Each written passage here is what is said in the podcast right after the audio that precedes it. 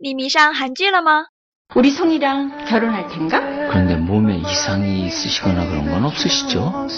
이제는 그 사람과 함께하는 시간만을 이곳에 남기겠습니다.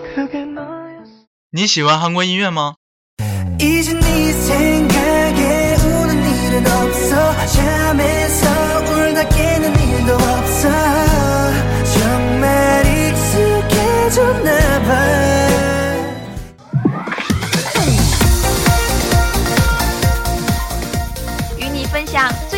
国影视、最热韩国音乐。你还等什么呢？ VOE 外语广播电台韩流前线，和你一起走进韩语的世界。 저희와 함께 한국어의 세계로 떠납시다.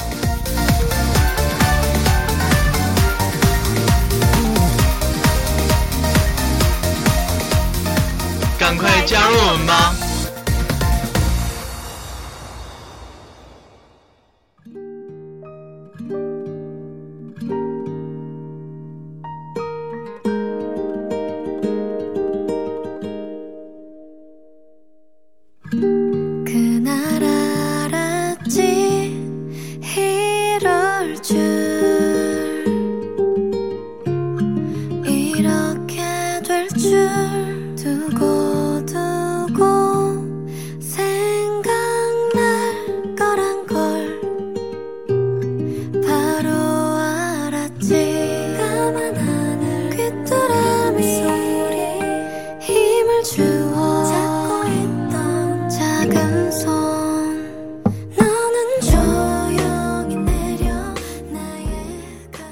听众朋友们，大家好，欢迎收听 VOE 外语广播电台韩流前线，我是播音张星宇。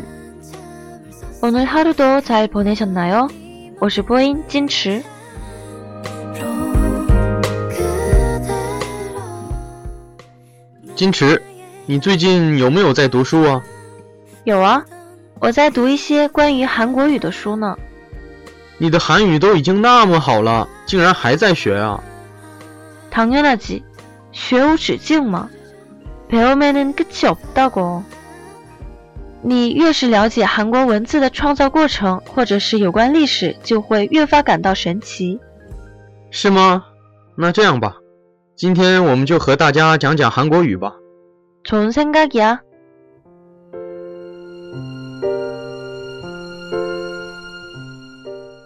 那我们就先从韩文的发明开始说起吧。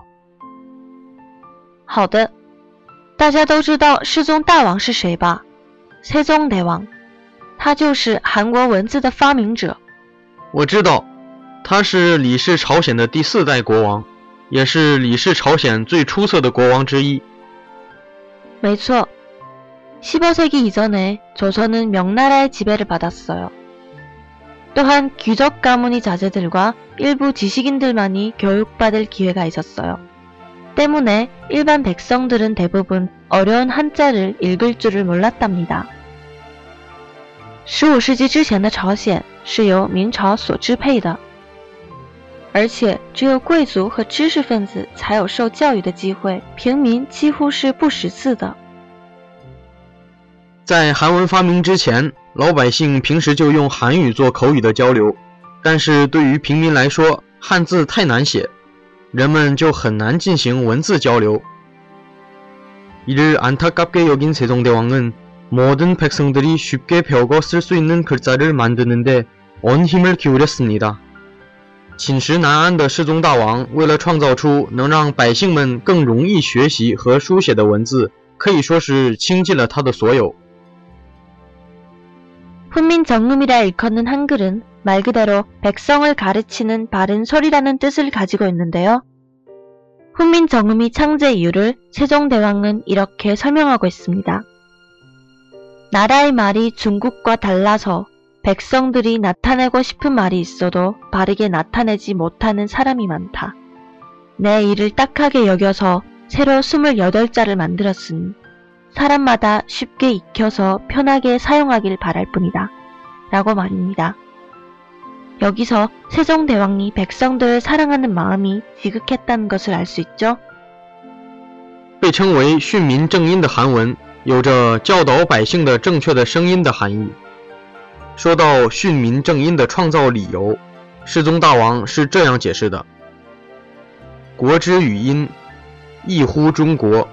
与文字不相流通，故愚民有所欲言而终不得申其情者多矣。禹为此泯然，心至二十八字，欲使人人一习，便于日用矣。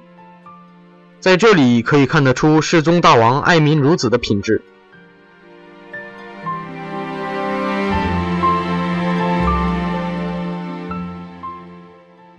韩国文字的创制原理借鉴了太极学说和阴阳五行学说。二十八个字母的字形是根据象形原理创制的，基本辅音 k、n、m、s、e 就类似人的发音器官形状，比如说 k、q，模仿了舌根堵住喉咙的形状。；n、n，模仿了舌贴在口腔上部的形状。呃，硬，模仿了喉咙的形状。三个基本元音的形状类似于点、横、竖。点意味着太阳，也就是天。横线形状的日是代表着平地，竖线形状的 e 代表着站立的人的形象。这三个字母是按世上万物生成的三才论和阴阳说创制的。在这八个基本表音字母的基础上，按照加笔画的原理，共创制了二十八个字母。而现在使用的是十四个辅音和十个元音，共计二十四个字母。其中十四个辅音分别是 g、n、d。日、木、不、四、二、子、次、克、特、p、h。十个元音分别是啊、呀、哦、哟、哦、哟、u。u、e、e 啊，现在我知道为什么说韩国字是最科学的文字了。可以모든소리를음절몇개만으로표시가가능하잖 아。 因为仅仅几个音节就几乎能够表示出所有的音嘛。맞아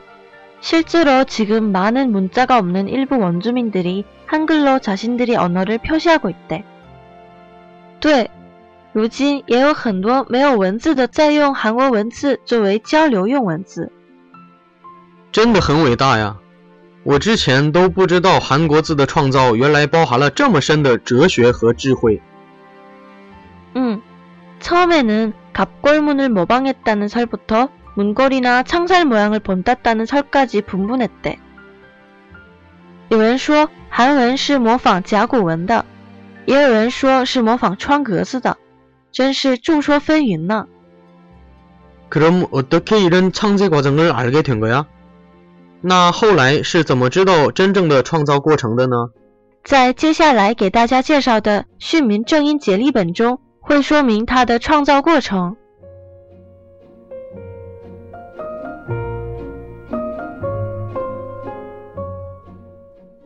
解例本指的是记载着对训民正音的解析和使用方法等的说明书。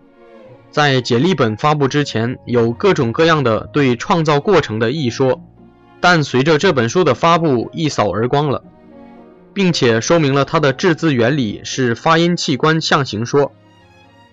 解例本的执笔者是郑林芷、朴鹏年、程三问等集贤殿学者们。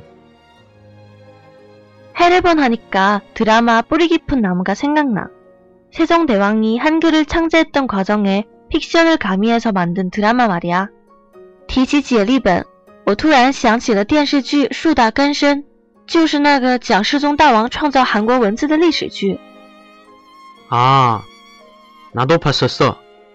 我也看过，讲述世宗大王在创造韩国字的过程中发生杀人事件的令人窒息的电视剧， 是吧？虽然受到了各种挫折和反对，但最后在万千百姓前面发表解离本的场面，真是令我记忆犹新。 너도 은근 많이 알고 있단 말이지. 没看出来你也知道的挺多的嘛。当然了，我也很关注这些的。 한글 창제 과정을 더 재밌게 접하고 싶으신 분들에게 이 드라마를 적극 추천합니다. 如果你想更深入的了解这些的话，向你强烈推荐这部电视剧。精彩的剧本和演员们惟妙惟肖的演出，真的能让你目不暇接。 뛰어난 각본과 연출력이 당신을 한시도 눈을 뗄 수 없게 만들 것입니다.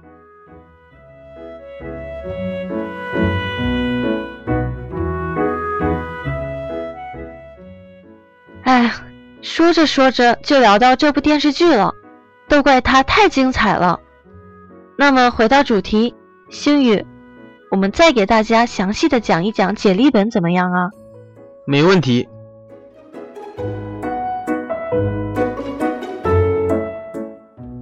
지금의 한글이 있기까지 많은 우여곡절이 있었어요. 오늘 들려드릴 이야기는 전영필 선생과 해례본에 관한 이야기입니다. 韩国字发展到现在可谓是历经波折。 今天要给大家讲的是关于全营弼先生和解离本的故事。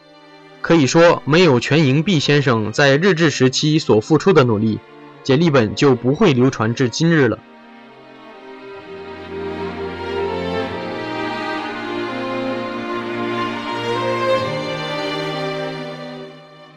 1943년 6월 간성이 눈에 빠른 걸음으로 서점 앞을 지나는 고서 중개인이 보였습니다. 알고 보니 훈민정음 해례본이 나타났는데 책주인이 천원을 부르더랍니다.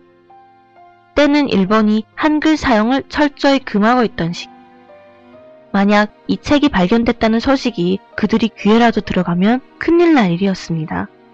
간성은 중개인에게 즉시 1만 천원을 건네며 꼭 책을 가져오길 부탁하면서 훈민정음 같은 보물은 적어도 이런 대접을 받아야 한다.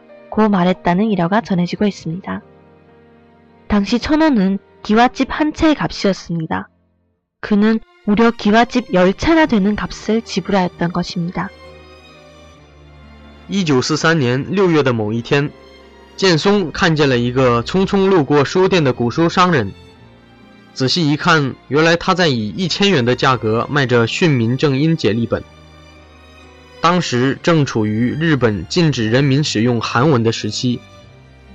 如果这件事传到日本人的耳朵里，就大事不妙了。建松即刻拿出了一万一千元，并说：“像《训民正音》这种宝物，至少也值这些钱。”在一千元就可以买到一座砖瓦房的年代。他以十座砖瓦房的价格买下了这本书。 그리고 1950년 발발한 6.25 전쟁. 선생은 해례본만을 오동나무 상자에 넣어 챙겨갔고 혹시라도 잃어버릴까 낮에는 품고 밤에는 베개 삼아 베고 자며 한순간도 몸에서 떼어내지 않았다고 전해집니다. 일제강점기와 6.25 전쟁 속에서도 지켜낸 훈민정음본은 마침내 1962년 한국 국보 제70호로 지정되고 1997년에는 유네스코 세계기록 유산에 이름을 올리게 됩니다. 还有，在一九五零年的六二五战争时期，他把解例本放进了一个梧桐树制的箱子里，为了防止它被人偷走，白天就抱着它，晚上就枕着它睡，可谓是寸步不离呀、终于在一九六二年， 这个在抗战期和日治时期也没有丢失的《训民正音本》被定为了韩国国宝第七十号，并在一九九七年被载入了联合国教科文组织世界纪录遗产名录。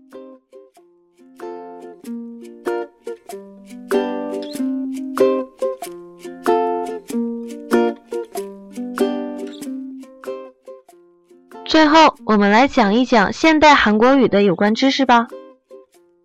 韩语的语序是和汉语不同的，比如 吃饭了吗？这句话用韩语的语序说是饭吃了吗？밥먹었어？밥是饭，먹었어是吃了吗的意思。做某事用韩语说是무엇을하다，是在前面，做在后面。汉语里是动词在前， 但韩语里则是相反的。星宇，我考考你啊，你知道 Hangul Nal 吗？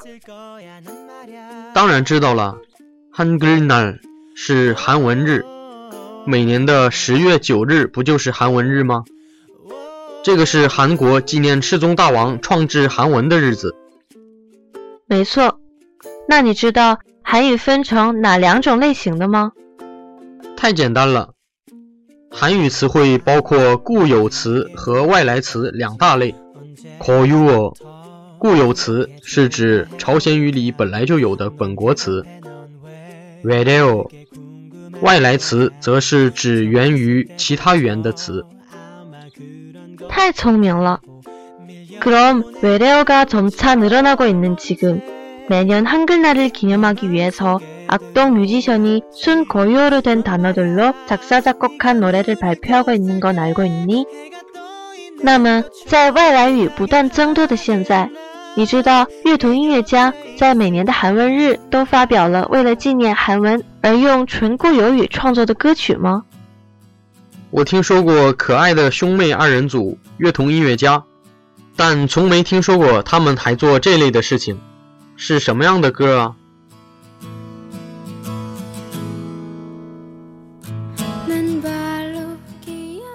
歌词非常可爱，但是歌词中出现的“윤슬시나프로꽃가람다소니”之类的固有语都是什么意思啊？很简单呢，윤슬指的是阳光或月光的照耀下闪闪发光的涟漪。시나브로说的是一点一点的꽃가람指遍布鲜花的江边。다소니 是心爱之人的意思。哦，没想到固有语当中有这么多美丽的词汇啊！我以前只是在平时说一说、写一写韩文，但真的不知道里面竟有这么丰富的知识啊！看来要加强学习了。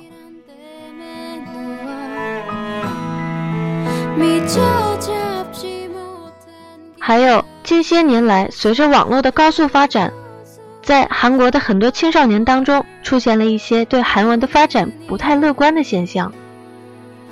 是的，很多青少年不喜欢用韩语中的固有语，反而更喜欢用一些网络用语，并且对于语法也不那么严谨了。这真的是太可惜了。说的没错，真的不希望他们把韩语中的固有语忘掉啊！那可是老一代人们心血的结晶啊！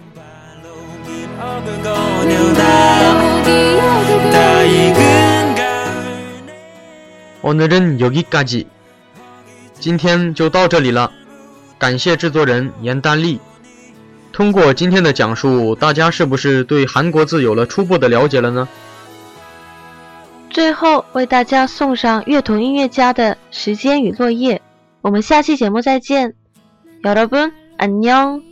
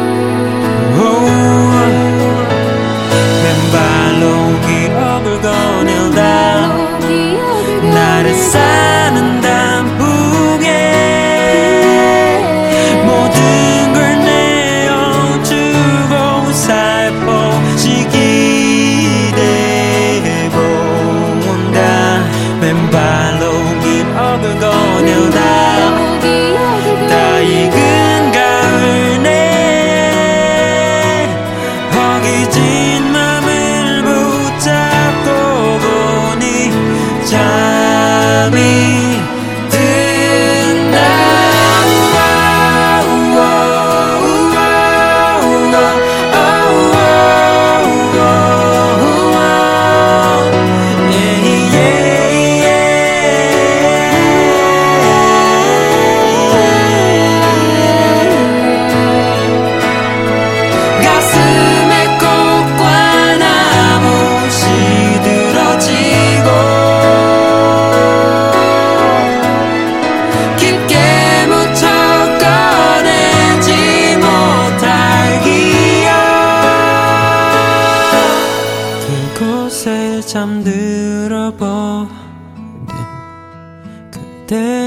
그